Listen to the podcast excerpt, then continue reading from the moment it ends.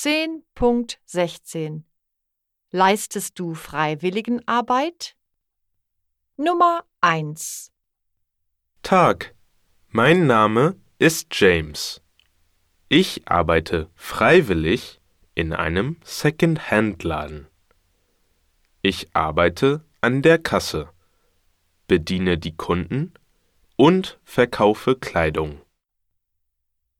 Nummer 2 Hi, ich bin Annalena. Jeden Freitagabend arbeite ich in einem Tierheim.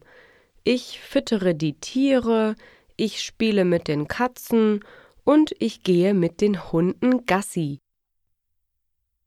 Nummer 3 Grüß dich, ich heiße Hector. Ich arbeite in einem Seniorenheim.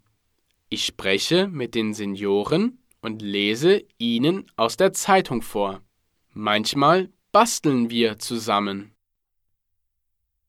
Nummer 4 Guten Tag, mein Name ist Daniela.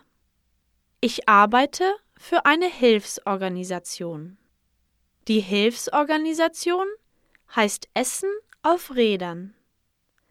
Ich koche Essen für Senioren und Menschen mit Behinderung.